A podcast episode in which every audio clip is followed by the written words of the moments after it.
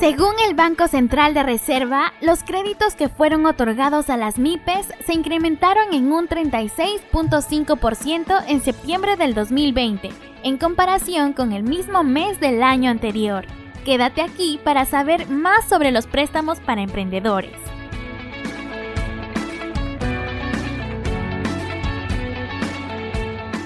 Les doy la bienvenida a otro episodio de Decídete Emprender, el podcast de Segel y Pie donde hablamos de emprendimiento y te damos las mejores ideas para hacer crecer tu negocio. Yo soy Ana Claudia y hoy vamos a conversar de un tema que ha tomado gran relevancia debido a la coyuntura. Hablaremos de cuándo es necesario pedir crédito a una entidad bancaria. Para explicarnos más sobre este tema, está con nosotros César Calle economista con maestría en finanzas y experiencia de 20 años en empresas del sistema financiero, además de contar con 3 años de experiencia como docente. Buenos días, profesor Calle, bienvenida a Decídete Emprender. Hola Ana Claudia, buenos días, es un gusto conversar contigo y de esta manera llegar a, a los muchachos de Segel y Pay. Profesor, como comenté al principio, los créditos a las MIPES han aumentado un 36.5%. Claramente, esto se debe a la coyuntura, donde muchos emprendedores antes de pandemia compraron materiales para las campañas que se venían, se mudaron a locales más grandes, pero luego vino la pandemia y terminaron endeudados porque tuvieron que cerrar sus negocios por un tiempo, lo que los dejó sin ingresos. Entendemos la situación y sabemos que han pedido créditos para poder solventar deudas anteriores. Cuéntenos, ¿Es recomendable pedir un préstamo para pagar otro préstamo? Ana Claudia, es recomendable pedir un préstamo para pagar un préstamo anterior en la medida que el nuevo préstamo que se está requiriendo sea más barato que el préstamo anterior. Entonces, si tenemos algún ofrecimiento de un nuevo crédito, sería recomendable que nosotros comparemos la TEA y la TCEA, que es la tasa de costo efectivo anual. Una vez que nosotros hagamos esa comparación, ya podemos nosotros optar por un nuevo financiamiento a una tasa más barata, lo cual nos va a permitir pagar una cuota más pequeña o de repente pagar el préstamo en un menor tiempo. Profesor Calle nos acaba de dar un gran consejo para el momento de pedir un préstamo. Averiguar la TEA y la TCEA. Esto es muy importante porque es la tasa que se nos va a cobrar. Ahora, yendo a otro punto, en algún momento va a pasar la pandemia y surgirán nuevos emprendedores. También están los emprendedores que han podido sobrevivir a esta difícil situación.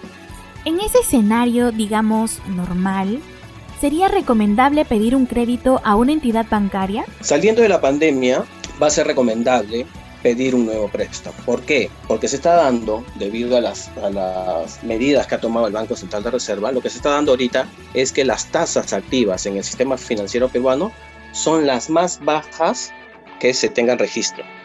En consecuencia, si antes, al cierre del año 2019, la tasa promedio de la microempresa era 44%, a diciembre del 2020 se ha cerrado en un 30%.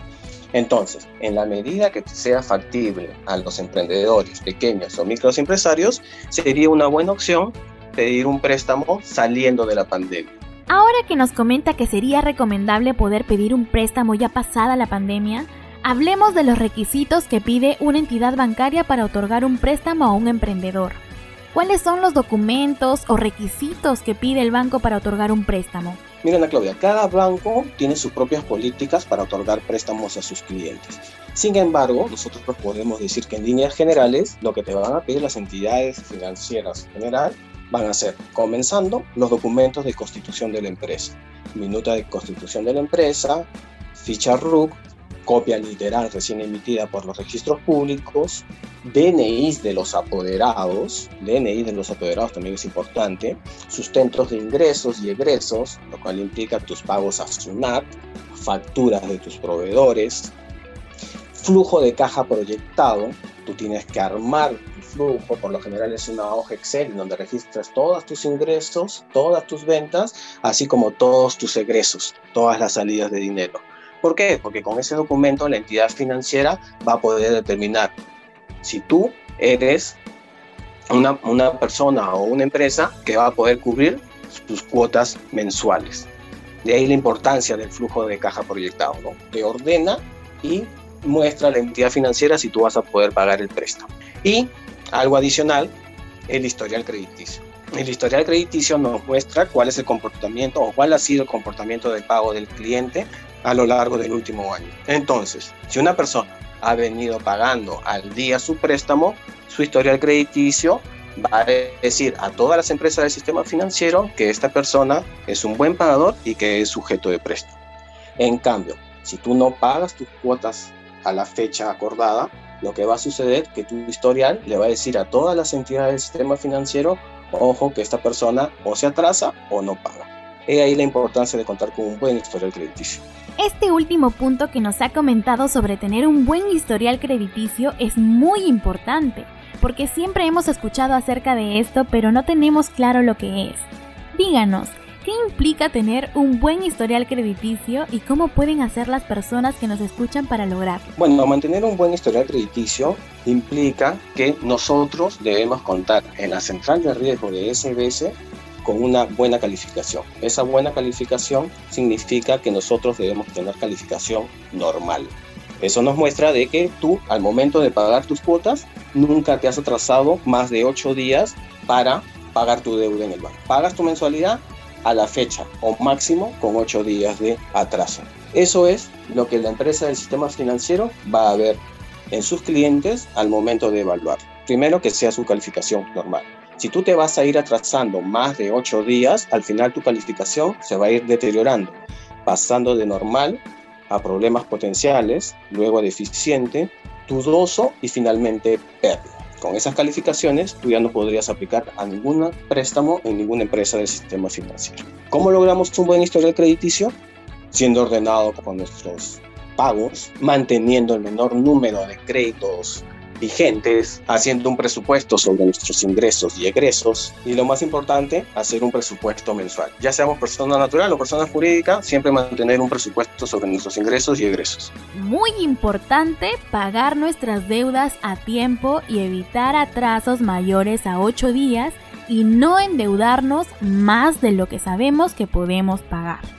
Finalmente, profesor, ¿Qué consejo podría darle a las personas que nos escuchan y aún están pensando si es buen momento para pedir un préstamo o no? Bueno, considerando las buenas tasas que hay ahorita, las tasas más baratas que hay en el sistema financiero, considero que es una buena época para pedir un préstamo bancario, ya sea como persona natural o como empresa. Adicionalmente, tenemos que tomar en cuenta que el hecho de pedir un préstamo significa que nosotros previamente tenemos que evaluar para qué necesitamos el dinero, cuánto necesitamos, qué alternativas hay, de repente una línea de crédito, de repente un préstamo con pagaré. Luego, ¿qué alternativas hay en el mercado? ¿Qué empresas me ofrecen ese tipo de producto? Y finalmente, escoger aquella entidad financiera que me ofrezca un préstamo más barato, es decir, con una TCA más baja que la de sus competidores. Muchas gracias, profesor Calle, por haber estado hoy con nosotros y ayudarnos con este tema que en la coyuntura que vivimos puede ayudar a salvar algunos negocios o también, ¿por qué no?, motivar a que den el primer paso para convertirse en empresarios.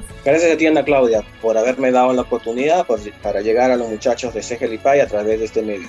Y esperando que estas, estas palabras les sirvan pues a ellos para que se animen, ¿no? Se animen a, emprender un negocio propio y que apliquen lo aprendido en sus negocios y en su propia vida personal. Llegamos al final de un episodio más de Decídete Emprender. Al igual que ustedes, yo también he aprendido mucho hoy.